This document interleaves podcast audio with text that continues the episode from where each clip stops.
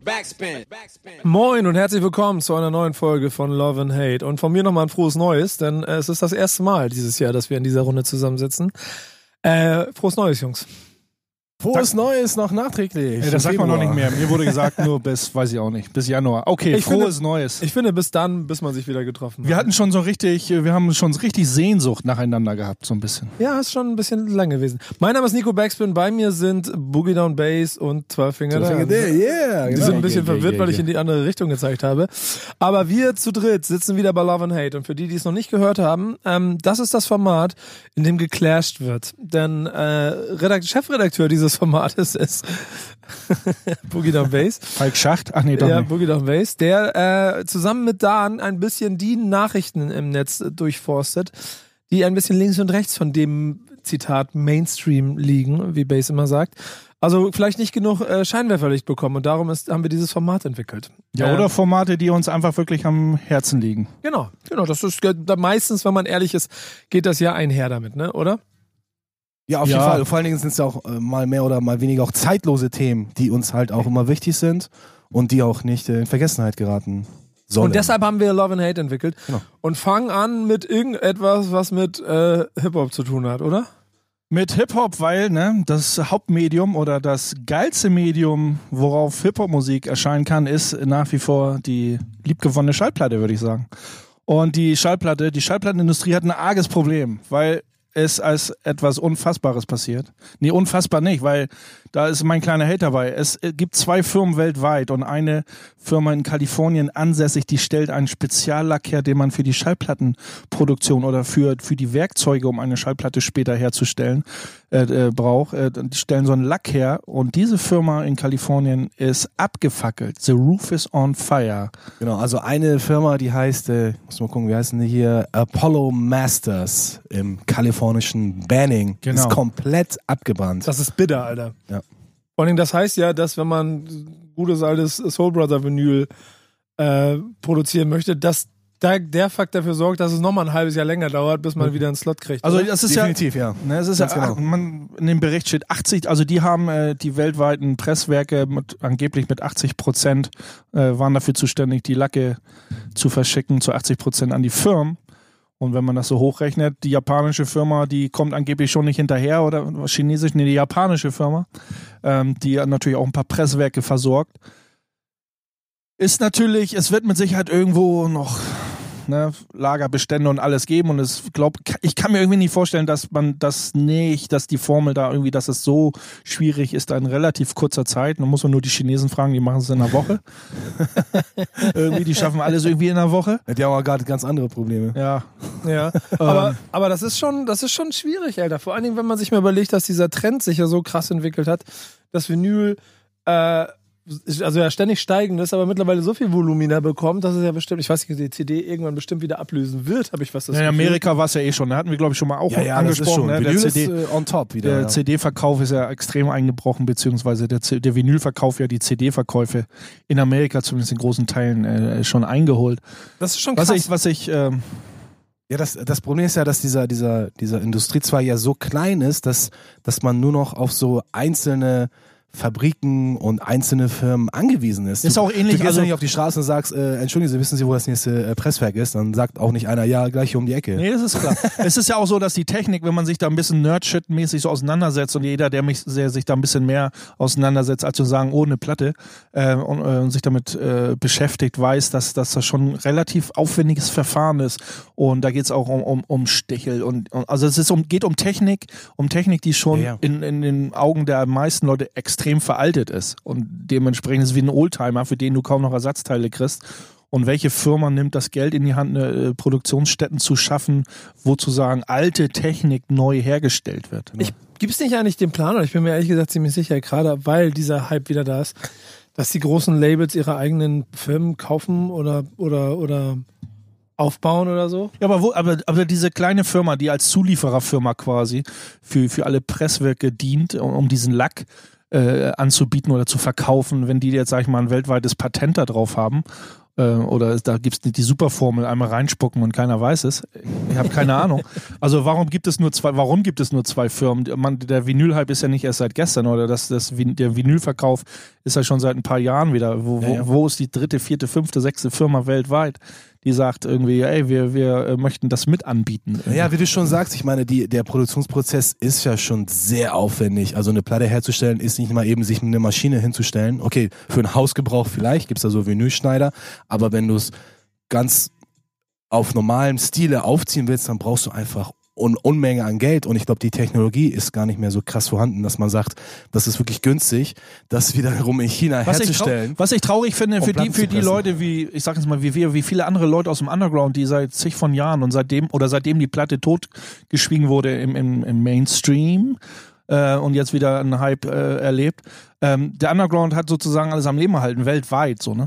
Und dann hat man eh schon wieder gemeckert, dass sozusagen die, die Slots, die Platte zu pressen, die Presswerke kommen ja auch nicht hinterher und dass die großen Firmen, die ein bisschen mehr Geld haben und ein bisschen mehr zu sagen haben in, den, in, den, in der Medienlandschaft, die sagen, wir wollen das releasen, dann und dann.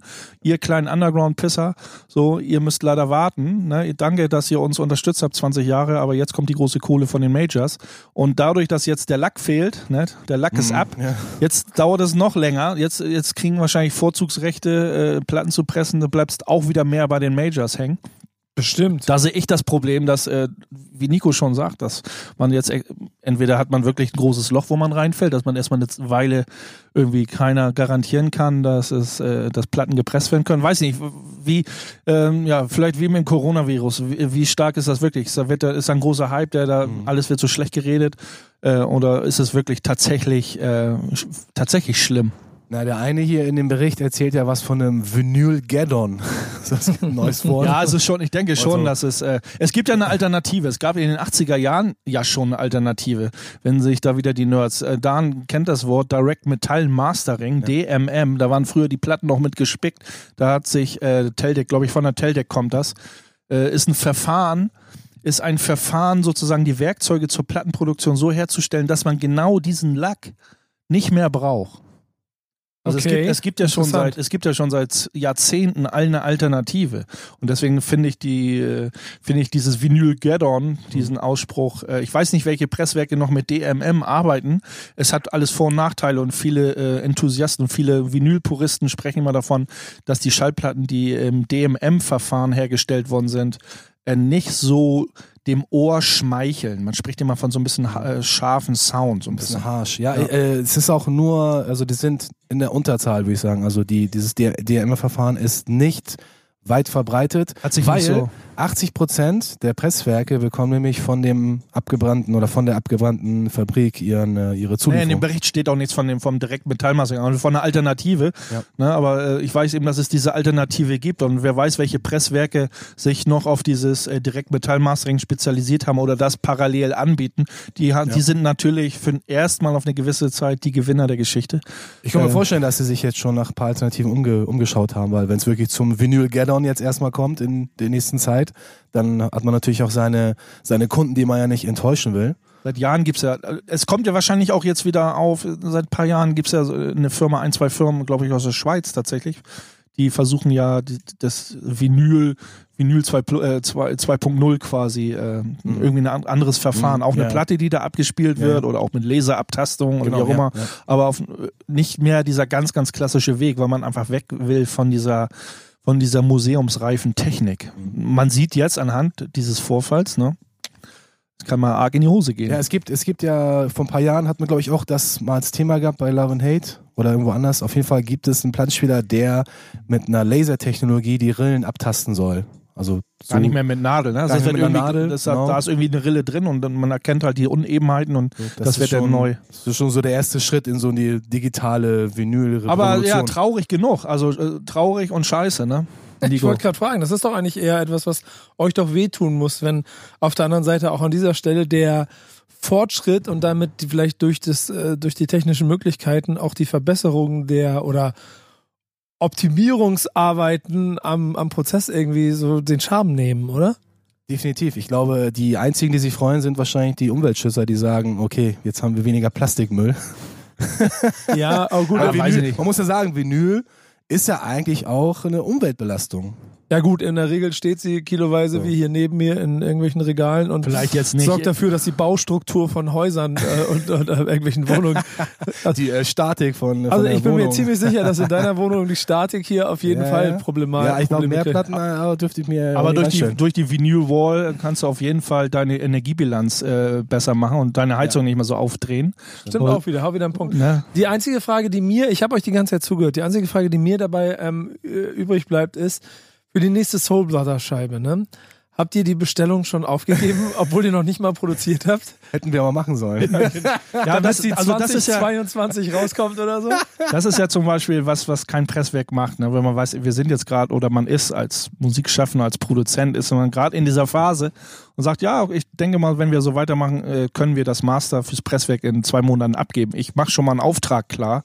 Das macht kein Presswerk mit. Ne? Die wollen den direkt sozusagen das Audiomaterial haben. Die Schweine. Außer Ja, also alles bei, bei, sein. bei kleinen, äh, bei kleinen äh, Unternehmen oder kleinen äh, oder Privatleuten ist das nicht anders. Ich gehe davon aus, dass, äh, dass bei großen Majors, die haben eh ihre Vorgaben und wissen, pass auf, im Herbst kommt das und das Album, blockt mir mal einen Termin, aber ähm, ja, da haben die Kleinen halt immer das Nachsehen, leider. Heißt aber auch, dass wir The Thing weiterhin auf Tape machen und nicht auf Vinyl. Ja, fürs Tape gibt's glaube ich, nicht sowas äh, wie den äh, Nee. Lackschnitt. Ne? Das, Nee. ist ja, das ist ja der berühmte Lackschnitt. Äh, So eine- überspielen wir die Tapes halt selber. Ja. So. Ich hab Ja, aber Tapes ist Ich auch, hab auch, auch Tape. ähnlich. Ich habe ja, ich habe äh, jetzt auch letztens erst wieder ein Tape gekauft und ähm, habe das äh, teilweise restauriert und ein bisschen gereinigt und so ein Tape hat Du ja hast auch echt keine Hobbys, ne? Alter Schwede. Nee, ich, äh, vielen Gruß an Marwan, der mir auch wieder einen ganzen LKW voller Plattenspieler zum Reparieren vorbeigebracht hat. also nur mal so am Rande. Gruß raus Schöne geht Grüße, an, Marvin. Gruß an Äh, Vinylism. Jungs, Jungs, wir reden hier jetzt schon so lange darüber. Ich glaube, wir spielen mal Mucke, sonst, sonst wird Dan, das, Dan war dieses sonst wird Mal das ja eine reine. Redesendung Ja. hier. Aber echt, ey, Dan, du warst diesmal, äh, hast mich unterstützt und hast ein paar coole Tracks rausgesucht. Also ich habe, also meine erste Reaktion war, ich habe einfach gesagt, als ich diesen Artikel gelesen habe, oh no. Und dann dachte ich mir, ich, ich dachte, ich, Song dachte, raus. ich dachte hier so, The Roof is on Fire, aber das wäre sehr, sehr das sarkastisch. Sarkasmus so. pur. Ah. Nee, ich habe einfach gesagt, oh no. Und so heißt auch der Song von Capone aus der Queensbridge, New York City. Sehr gut. Los geht's. Love and Hate. Backspin. Backspin. Sind wir schon wieder drauf? Geht schon wieder weiter? Es geht weiter. Das ist Love and Hate mit Nico Dan und Bass und Yeah. äh, einer langen Ausführung über Vinyl, die ich sehr äh, spannend fand. Deswegen habe ich mich auch sehr zurückgehalten. Jetzt geht's äh, um Um Hip-Hop. Ja nach nach Nachlassenschaften. Nee, wie heißt das? Äh, äh, Museum. Irgendwas. Äh, ähm, Scheiß Überleitung. Fang an. Memorabilien? ist, Ja, ist das schon sowas. sowas eigentlich? Memorab Könnt ihr, Memorabilien. aber ihr könnt euch ja dran erinnern, das ist ja noch gar nicht so lange. Wir hatten ja schon mal das Thema Hip-Hop-Archiv in Heidelberg. Äh, wo, Stimmt, wir, ja. wo wir schon mal drüber äh, das angerissen hatten, weil das in den Medien kursierte, dass äh, Torch äh, mit der Stadt Heidelberg oder Torch angesprochen wurde. Konstellation weiß ich jetzt gar nicht mehr genau, dass da ein äh, Hip-Hop-Archiv entstehen soll in, in, in Heidelberg und Torch sich auch bereit erklärt hat, vieles äh, seiner Memorabilien und seiner, seiner privaten äh, Sammelstücke äh, der Stadt Heidelberg zu überlassen. Was denn da später draus wird, weiß man nicht, aber auf jeden Fall ist der erste Grundstein gelegt, denn ähm, Torch bzw. Tony L. in Vertretung für Torch hat einen ganzen kleinen Laster einen kleinen LKW äh, mit äh, Fundstücken von Torch, äh, dem Hamburger, äh, Hamburger, dem Heidelberger, der Stadt Heidelberg, dem äh, Stadtarchiv übergeben. Jetzt ist es also wirklich einen Schritt weiter. Es gibt schon äh, eine ganze Menge Zeugs aus dem aus dem Hip-Hop-Fundus von Torch und Tony L., der registriert, gesichtet, katalogisiert wird, dann wohl in nächster Zeit und dann guckt man, äh, was man damit wirklich macht. Ich finde es sehr, sehr geil. Vor allen Dingen, weil man damit auch einfach nicht äh, unter den Tisch wirft, was für jetzt ja schon na, fast 40 Jahre äh, Jugendgeneration in, Deu- in Deutschland das für einen Stellenwert hatte. Ich selber habe ja im, im Kleinen früher auch schon angefangen, im Prinzip auch seit äh, Anfang der 90er sammle ich jeden kleinen Futzel, Ja. den ich irgendwie habe. Ich hab, und ich habe nie Texte geschrieben. Also es ist, ja in, in, Stuttgart war doch, glaube ich, das Buch von, das Textbuch von Vasi ist doch, glaube ich, da auch irgendwie in, in Stuttgarter Museum aufgenommen worden. Hier jetzt der nächste Schritt, dass sie anfangen, diese Sachen so zu, zu archivieren und auszustellen. Aber jeder, guck mal, jeder, jeder jeder, jeder Hip-Hop, ah, nicht, jeder, aber viele, ich kenne, in meinem Freundeskreis, Bekanntenkreis äh, gibt es extrem viele Oldschooler und Hip-Hopper. Ich ja genauso, die ihren kleinen, entweder haben, äh, ihren kleinen Hip-Hop-Schrein, nenne ich ihn mal, haben und ihr kleines Regal oder ein großes Regal, also ich möchte keinen Namen nennen, aber äh, da, wo sich alles, alles tummelt, ne? ob es die alten äh, Mützen sind, die alten Kangles, die alten Gold Chains, die, die Name Bells, äh, alte Sprühdosen.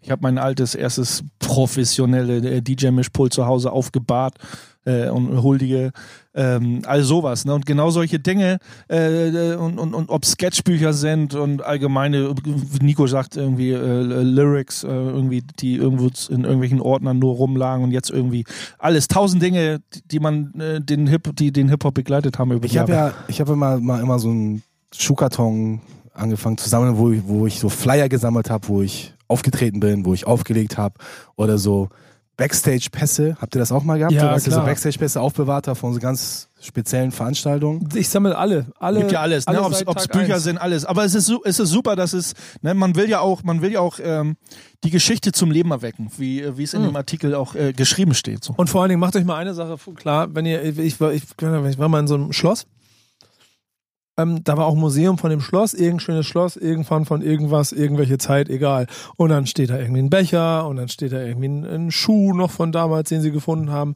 Und das ist natürlich da alles spannend und toll, weil das 300, 500, 700 Jahre alt ist oder so. Aber der Effekt ist ja relativ ähnlich, weil für eine Generation es nostalgisch spannend ist. Und ähm, wenn wir uns jetzt wahnsinnig darüber freuen, keine Ahnung, irgendwie ein Beatles-Buch oder sowas zu sehen, was 60 Jahre, weil da Geschichte geschrieben wird, ist für irgendjemanden natürlich auch hier Geschichte geschrieben worden. Und gerade Heidelberg ist dafür ein guter Ort. Ich finde das spannend, weil vor gar nicht allzu langer Zeit hatten wir uns auch über das äh, Hip-Hop-Museum in, in New York unterhalten, auch in einer Love and Hate-Folge. Und ich bin mir noch ziemlich sicher, dass ich da irgendwo euch mal gefragt äh, hatte, könntet ihr euch ein Hip-Hop-Museum in Deutschland vorstellen? Das hatten wir auch Auf jeden kurz Fall. Also ich, angerissen. wünsch, ich wünsche mir ein Hip-Hop-Museum. Achim Walter hat das, glaube ich, mal so ein bisschen in, Mün- in Berlin versucht. Ich weiß gar nicht, was da jemals so richtig draus geworden ist. Gute Frage, weiß ich auch Ähm, gar nicht. auf jeden Fall, äh, aber wir sind noch lange nicht beim, in Heidelberg sind wir ja leider, oder ich hoffe, es wird mal ein Hip-Hop-Museum drauf. Wir sind ja erstmal bei Sachen, die, äh, die, die zur Hip-Hop-Kultur gehören und die über Jahre gesammelt wurden, die ein Leben lang äh, Torch und Tony L. begleitet haben, oder Torch in erster Linie, äh, die ja dem Stadtarchiv zur Verfügung geht. Und was das Stadtarchiv und die Stadt Heidelberg später draus macht, ich hoffe, sie machen für ein, ein Hip-Hop-Museum drauf, frei zugänglich, für Wäre auf jeden Fall frei erster Schritt. Also frei zugänglich, sozusagen Hip-Hop. für mich ist das der Grundstein, so der erste Grundstein. Ich würde mich natürlich gelegt. freuen, wenn es vielleicht natürlich in der Stadt Heidelberg da so ne, den Heidelberger Raum gibt, aber dass, dass äh, so ein Museum, wenn das vielleicht hoffentlich mal in Heidelberg stattfindet und ansässig ist, äh, dass man natürlich auch Deutschland oder europaweit da Sachen äh, ausstellen kann, äh, um, um das, das ganze Thema Hip-Hop in Deutschland oder Europa ähm, zu präsentieren.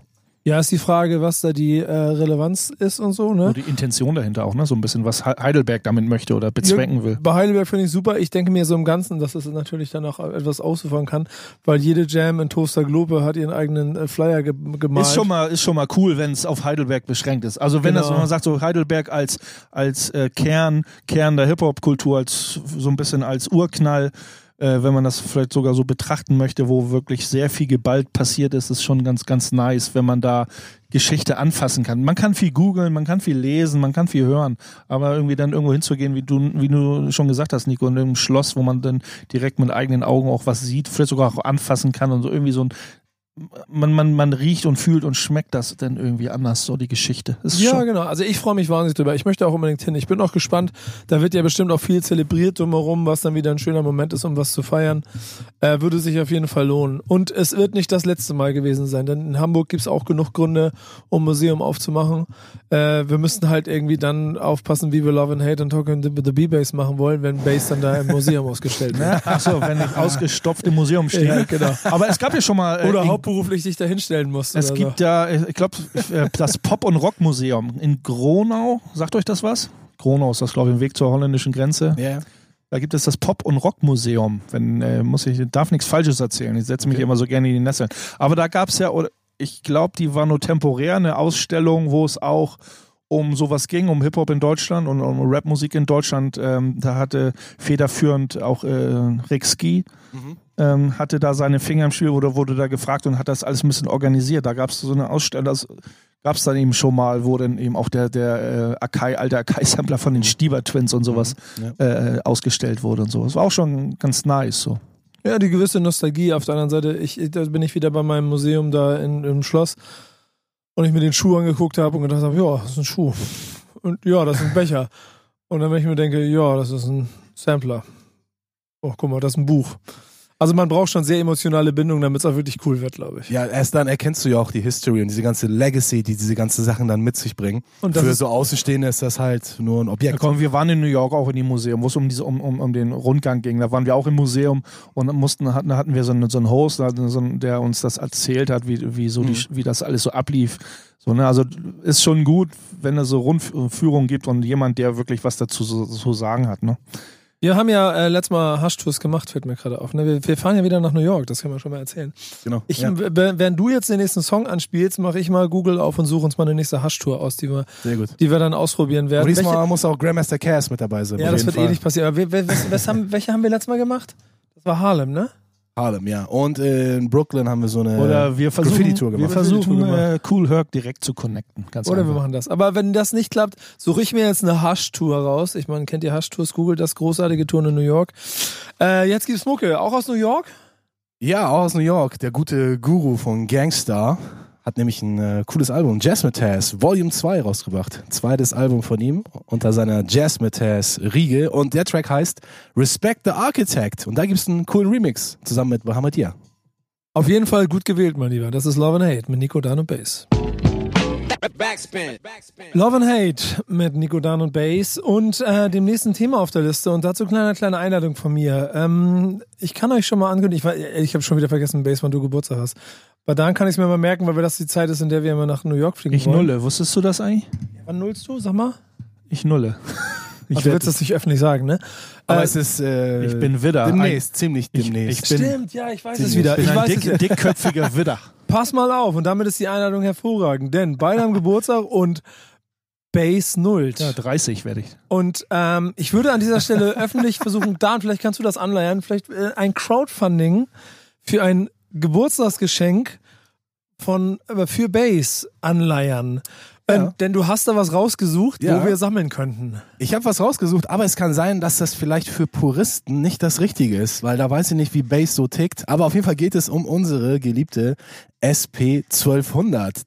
Diese alte Kiste, mit der wir immer noch Beats bauen und die wir ja auch bei unserem The Thing-Projekt ja auch äh, zelebriert Aber auch und eine- eingesetzt haben. Aber auch eine Kiste, wo wir jeden Tag aufs Neue Angst haben müssen, wenn wir sie einschalten, dass Rauch rauskommt und sie dahin Ja. geschmolzen Ja, wir ist. haben, wir haben vor einigen Jahren haben wir gesagt, irgendwann kommt bestimmt der Tag X, wo alle die SP einschalten wollen und es dann nicht mehr nicht mehr geht, weil irgendwelche Kondensatoren oder Chips einfach Genau. Es ist einfach so. Also es ist ja, es ist ja eine Synthesizer-Krankheit oder so von so einen Geräten, dass irgendwann äh, die, die, die Bauteile, die da drin sind, einfach wirklich abrauchen. Aber genau, damit das nicht passiert, gibt es jetzt nämlich äh, ein äh, Making Over sozusagen. Onkel von Dave.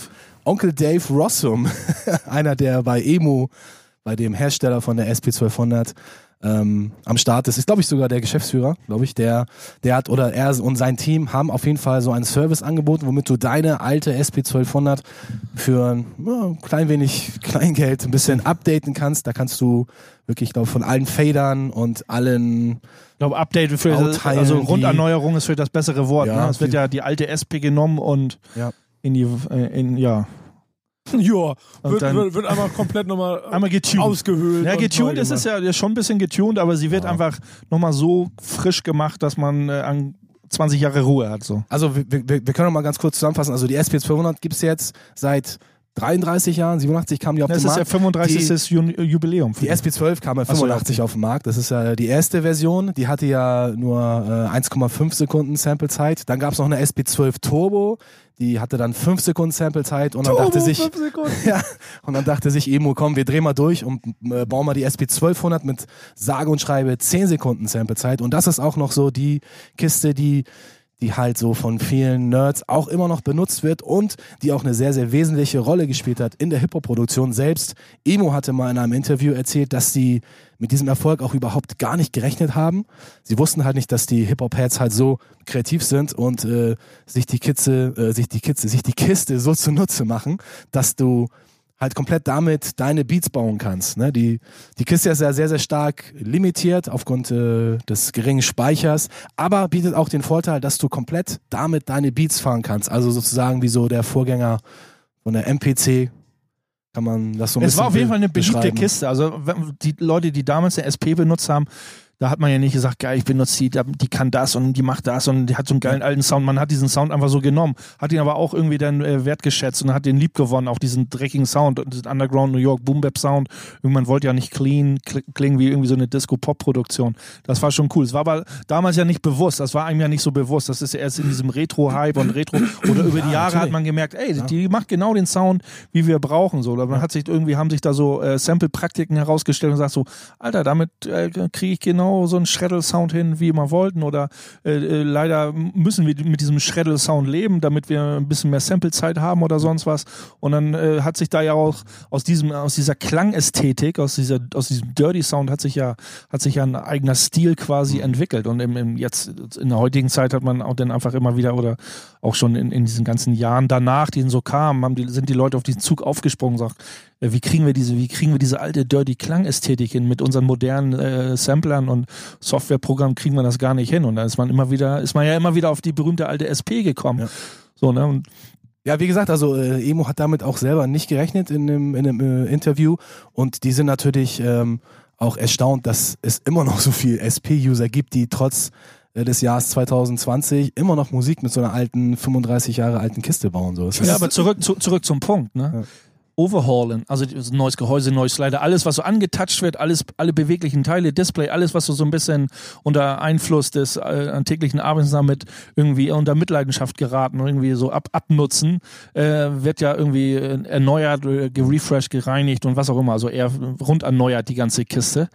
Aber zu einem echt stolzen Preis und das drückt mir echt eine Träne aus dem Auge, aus beiden sogar. Ja, 7.500 Dollar kostet das Ganze. Da haben wir, äh, wir haben so eine SP1200 Soul Brother Only WhatsApp-Gruppe. Da haben wir das äh, ein bisschen mit diskutiert und dann meinte der eine Kollege, nee, dann hole ich mir lieber zwei Gebrauchte für den Preis. Eine gebrauchte, eine gebrauchte, eine gut erhaltene gebrauchte kriegst du so für 4.500, 5.000 Ja. Dollar, D-Mark, Euro. Nee, D-Mark nicht mehr, wir sind woanders.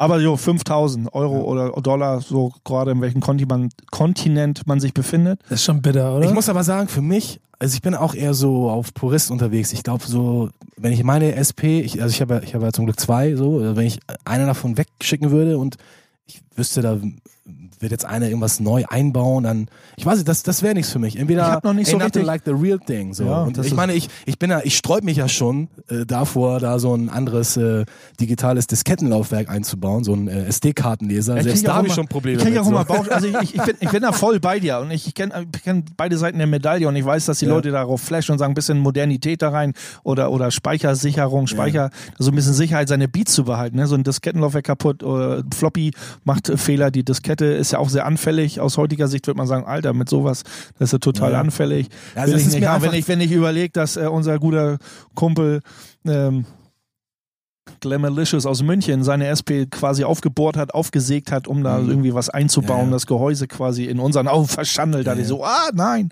Also ich, ich bin überhaupt, also ich, ich bin nicht so auf diesem Frankenstein Flavor unterwegs. Ich mag meine Sachen einfach lieber Aber pur. ist schon krass. Also 7.500 Euro, das ist für mich schon die Packung Hate. Ich meine so, es wird viel gemacht und die Kiste ist in, echt in Schuss, aber das ist echt viel Geld und ich, Ja. steig da noch nicht durch. Du musst, glaube ich, deine eigene, du kannst auf eine Liste oder wirst bevorzugt, Ja, wenn, ja, du, du musst wenn du dich- deine ja, ja. eigene alte, verbrauchte oder abgenutzte Kiste einschickst und die wird dann quasi wieder fit gemacht, so wie bei so, ist auch Exhibit bei, der dann irgendwie mäßig sagt, hier, pimp my ride, äh, wir nehmen dein Auto Genau. und Das wäre eine ganz geile Idee eigentlich für so ein Format.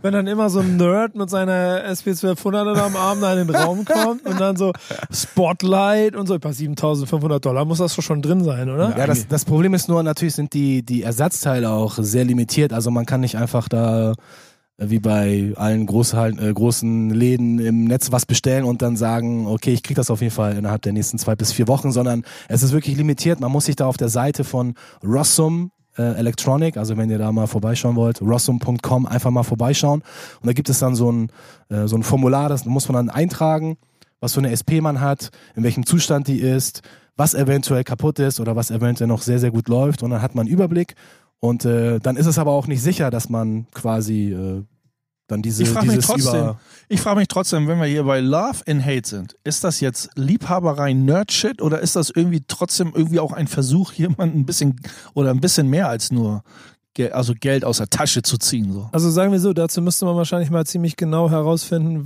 was Das genau die 7500 denn doch kostet. Oder stecken da 5000 Dollar Service drin und Ist der? Aufwand gewährleistet? ne? Ab bei angefangen bei dem, wenn du sagst, der Typ war überrascht davon, dass die Hip-Hopper so kreativ sind und solche Sachen machen und er dadurch oder die ja bestimmt ziemlich reich dadurch geworden Ja, ja, sind klar, und sich natürlich. jetzt denken, okay, jetzt sind noch genug Idioten dabei und die sind jetzt ja noch reicher, jetzt holen wir uns noch mehr Geld. Das war mein erster Gedanke. Mein zweiter war dann aber auch, okay, die Ersatzteile, die findest du halt nicht wie Sand am Meer. Du kannst dich bei, äh, bei allen großen Online-Häusern äh, SP1200 Ersatzteil eingeben und dann kriegst du das alles für ein Aber paar das wird Cent über die Firma von Dave Rossum gemacht. Es wird, ja genau, das ist dann wiederum so die Frage, okay, hat er nicht doch noch irgendwo eine Lagerhalle, wo er den goldenen Schlüssel jetzt aus dem Tresor rausgeholt hat und jetzt doch noch mal ein bisschen absahen will. Oder die haben die alte, die alte Lagerhalle wieder entdeckt irgendwo in, in, in der Wüste von New Mexico und sagte, ach du Scheiße, was haben wir hier noch liegen? Ja, das, das kann sein. Also man, man steckt da nicht drin. Also wir können ja auch im, nichts im, vor, Zuge, vorwerfen. im Zuge dessen, also das ist ja irgendwie, man könnte ja auch äh, Butter bei der Fisch, man könnte das alles äh, ne, sein lassen und sagt ESP, ne, wir sind in einem anderen Zeitalter, ist auch nicht mehr so der Zeitgeist, aber natürlich haben wir re eine Retro-Welle und äh, so, so einen Retro-Hype, einen Lo-Fi-Hype ne, und da springt man vielleicht auch auf, wenn, wenn die die Möglichkeit sehen als Unternehmen, wir möchten das den alten Puristen anbieten, genauso äh, wa- was jetzt gerade auch so mit, mit Software- und Hardware-Emulation angeht, da du kriegst das ja auch mit, das ist so eine SP1200 Software-Emulation ist jetzt, ist jetzt am Start, so, ich weiß noch gar nicht, ob die äh, aus der Beta-Phase raus ist. Im, im, Im Februar, äh, im Februar, März äh, war ein SP, ESPI Ja, ja. 1200 SP irgendwie. 1200, ja, äh, genau. Da gibt's eine Firma in Frankreich und es gibt, äh, gibt den Brad Holland aus, äh, aus Florida, der quasi im Sinne der SP 1200 eine Kiste nachbaut und noch ein paar andere Entwickler, die so, also es, es passiert in diesem Lo-Fi und alles um die SP, um, um, um den um den heiligen Gral SP passiert eine Menge äh, für die Beatbauer so. Ist aber auch irgendwie doch ganz logisch.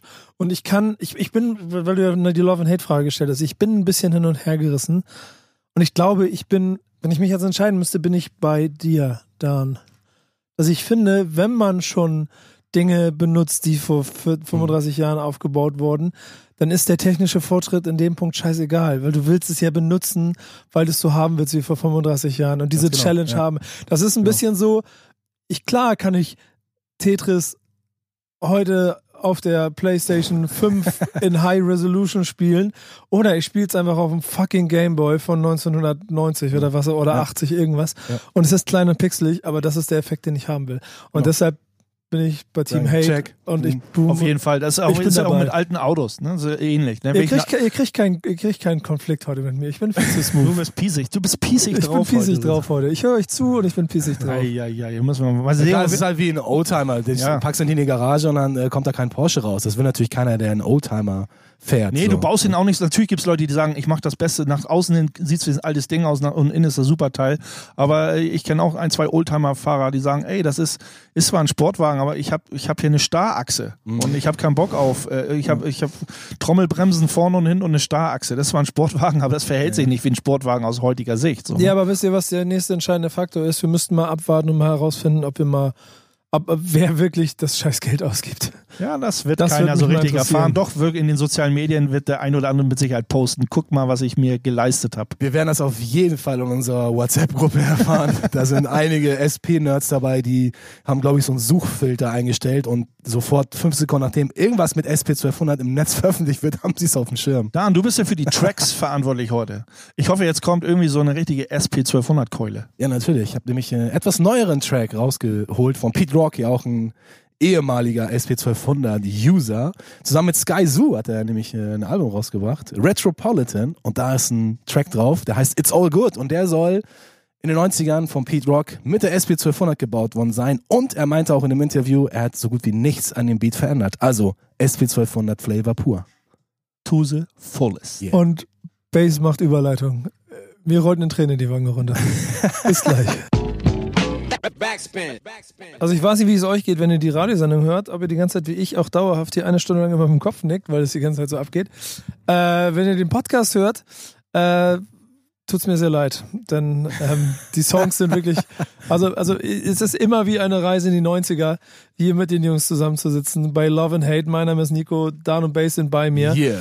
Und das nächste Thema bringt uns jetzt sogar noch ein bisschen weiter zurück. Also ich, ich sitze jetzt quasi in den 90ern irgendwo in New York in der U-Bahn. Nee, 80er, Ja, 70er. lass mich doch mal meine Anleitung fertig machen. Ach so, Quatsch will ich immer dazwischen. Aber Ich sitze in den 90ern in der U-Bahn in New York und gucke mich so ein bisschen aus dem Fenster und denke mir so, ja, Digga, Graffiti ist auch nicht mehr das, was es mal war. In den 80ern war das geiler.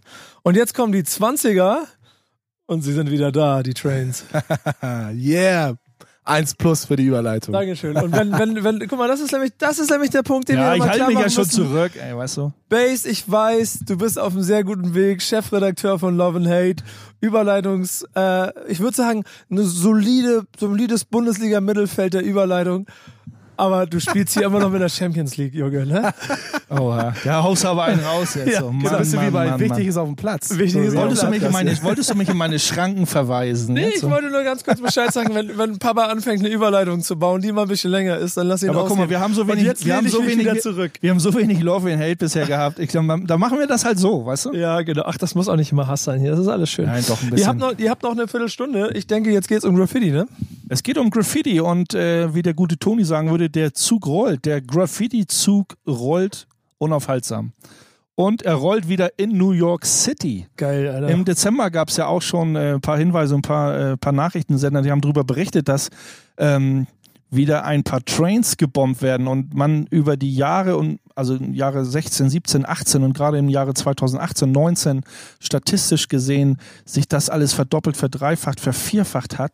Also es ist wieder ein Trend in New York zu erkennen, der wie Nico, du sagst, in den 90ern und in den Nullerjahren und in den Zehnern auch. Es war nichts, äh, da wo der Graffiti, da wo Graffiti herkommt, aus New York und von den Trains in New York. Es, war, es waren blanke Trains, es war nur, es war nix, keine Tags und jetzt äh, ganz New York ist geschockt quasi.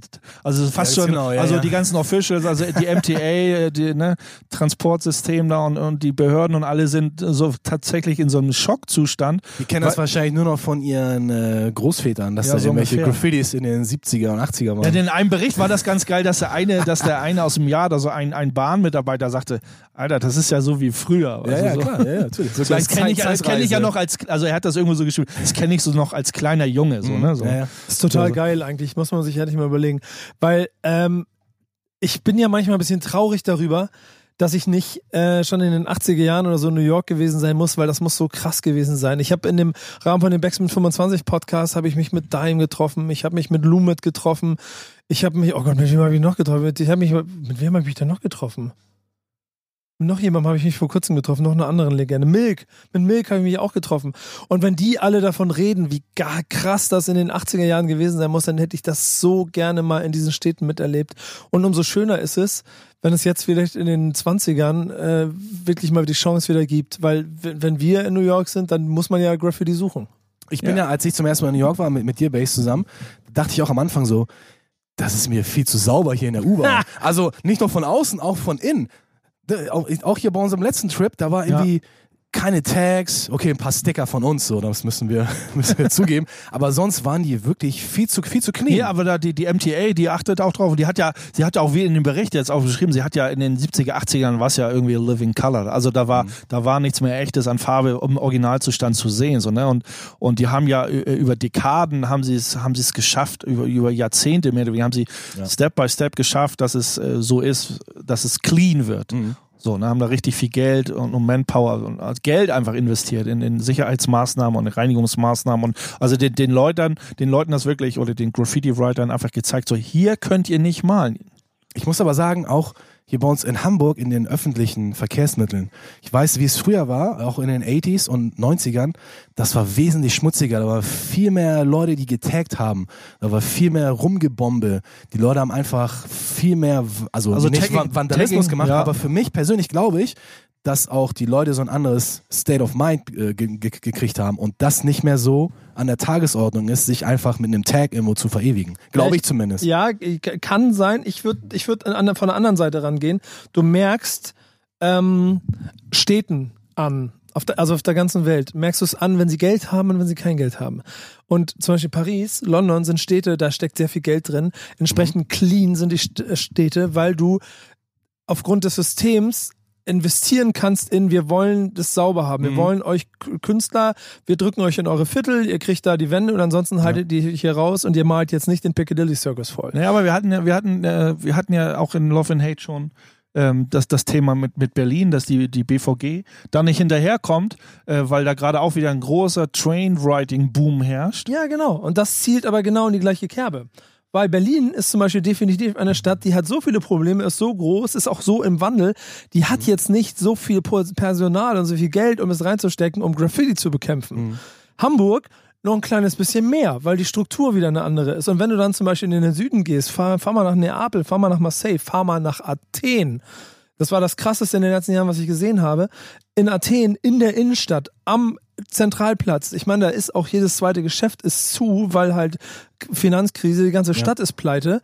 Und entsprechend ist wirklich alles zugebombt, aber wirklich alles. Ich habe da gedacht, da ist die Einkaufsstraße, muss dir vorstellen, da ist die Mönckebergstraße, da war die Parallelstraße daneben und die war 100% zugeballert. Okay. Das würde in Hamburg niemals gehen. Ja. Es hängt Aber das hat auch damit zu tun, in dem Bericht steht es ja auch, ne? Also die Leute gehen in die Yards, also ich, ich komme gleich nochmal zurück zu den Zügen, aber die, Ja, wenn genau. die Leute malen, die, ob sie nun, ob sie nun äh, äh, Rooftops machen, ob sie Wände in der Stadt machen, ob sie Trains machen, es wird auch mal viel dann von berichtet, weil es so viel ist und die, die Behörden und die Verwaltung und die Gerichte, Polizei, äh, das, die ganze, die ganze Kommt da gar nicht hinterher. Und da sagen sich eben auch viele, ey, wir bomben, wir bomben, bis das Zeug hält, weil wir haben eigentlich nichts zu befürchten, wenn wir erwischt werden. Man, man weiß gar nicht, also es, die Regelung, in Deutschland sagt man immer, ey, die müssen schon auf frischer Tat ertappen.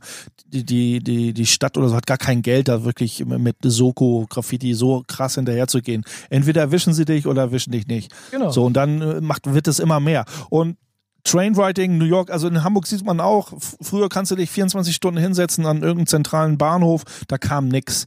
So, da, ne, so ein kleines Panel Piece oder so. Wenn du dich jetzt irgendwo im Hauptbahnhof oder irgendwie in wichtige Station hinstellst, jeder zehnte Zug ist was drauf. ist schon So heftig. in ne? Hamburg, ja. in Berlin noch mehr. Und umso geiler, also ich finde, also okay, bei mir ist es so, man wird ein bisschen älter, ein bisschen reifer, aber trotzdem bin ich ein großer Graffiti-Fan. Für mich ist auch das Graffiti immer noch das größte Aushängeschild für Hip-Hop. Ne, können wir auch mal wieder drüber diskutieren. Ähm, aber das ist einfach geil. Und Train-Bombing ist einfach der heilige Gral. Der heilige Gral des Graffiti ist Train-Bombing. Ey, und mal ganz ehrlich, wenn Trainbombing in New York stattfindet, dann gehört das einfach mit dazu. Ist Weil die, Homecoming, die ganze, ja, die, die ganze, die ganze Soße kommt von daher, weißt du? Das ist ja nicht so, dass die Leute sagen, ah, das ist in so ein Trend von irgendwo von XY. Nein, das kommt aus eurer Stadt. Das gehört zum Stadtbild eigentlich mit dazu. Also ich als MTA-Chef würde sagen, ey, ist doch vielleicht gar nicht so schlimm. Ist jetzt vielleicht jetzt für die Allgemeinheit, die denken sich so, ah, das ist Vandalismus, das ist halt Zerstörung, so, aber Ist das auch auf irgendeine Art und Weise natürlich ja, aber, so, ne? aber es ist mehr, es ist mehr Kultur dahinter eigentlich. Und das, das würde ich eher als MTA-Chef so nach außen hin zeigen. Lass die Leute das, das machen. Und äh, das gehört dann mit dazu. Und ich glaube, dann würde das vielleicht auch gar nicht so zu so einem riesen Aber das äh, ist zum Problem Beispiel, werden. das ist so, wo ich mir so ein bisschen, äh, wenn wir wenn wir jetzt wieder auf dieses Love and Hate Ding zurückkommen, das ist, äh, habt ihr in meinen, in meinen redaktionellen Anmerkungen, äh, könnt ihr das lesen. Ja, das haben wir gesehen, so, ja. so, in den, in den, in den, Nico muss wieder lachen. Pass auf, in den 1780s, ne, müssen, wie er sich davor gesträubt hat vor Monaten noch. Und jetzt, jetzt prahlt er richtig Jetzt damit. prahlt er damit, was für eine aber Redakteur ihr wisst ja, worauf ich hinaus will. Ähm, Oh, ist das schön. dieser, dieser klassische Hip-Hop-Urgedanke, ne, diese, wenn, wenn, wenn dich die, wenn dich die Gesellschaft einfach außer Acht lässt, wenn, wenn, wenn du ein kleiner Fliegenschiss für die Gesellschaft bist und dieses klassische I am, I am somebody denken, sagst du so, ich brauche keine Leinwand, ich brauche keine Galerie, ich brauche euch Idioten nicht. Ich besprühe eine S-Bahn. Ja. Mein Name fährt durch die Stadt. I am somebody. Da stelle ich mir die Frage, da, da stellt sich immer, ist immer dieser Clash in so Vandalismus, Kunst. Genau, die Frage wollte ich nämlich gerade stellen. ne, was ist es? Vandalismus? Ist das gehört Kunst? Das? Was ist da mit der Beschmutzung von Eigentum? Ja, da brauchen wir wieder mal so eine Hip-Hop-Polizei. Also Eine ohne die wird es wahrscheinlich nicht funktionieren. Da muss wirklich einer sagen, der in den Yard steht und sagt, nee, das ist nicht geil. Das ist geil, du darfst, du darfst nicht. So ein bisschen so wie so ein Türsteher. Ich gucke mir Bilder an und, und versuche immer aus den Bildern ein bisschen herauszulesen, halt so, I, was, wie viel I am somebody steckt in diesen Graffitis.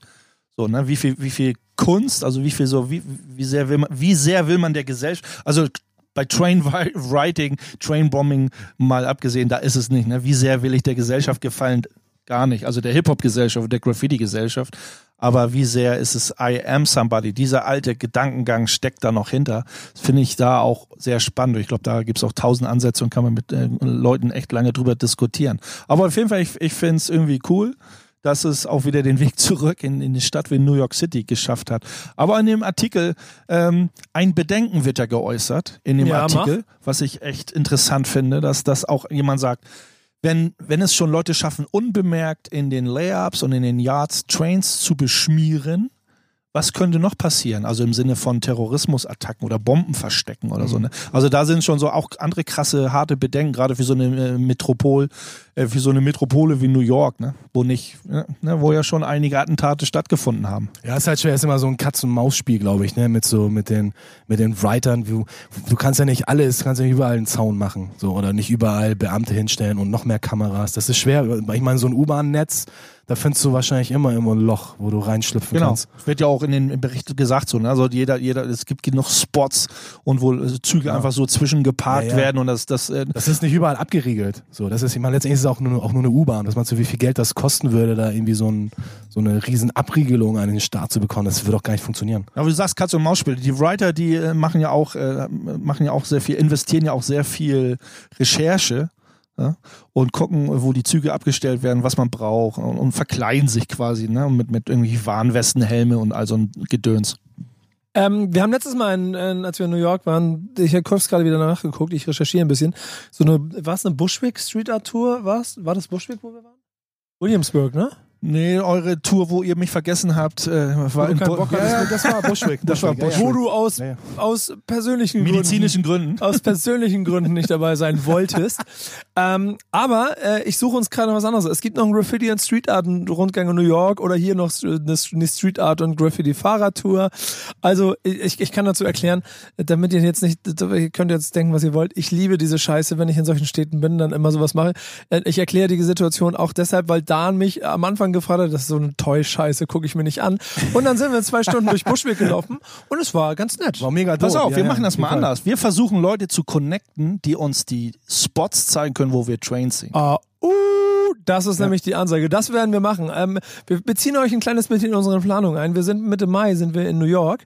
Äh, dann, aber das werden wir in den nächsten Wochen bestimmt noch mal besprechen.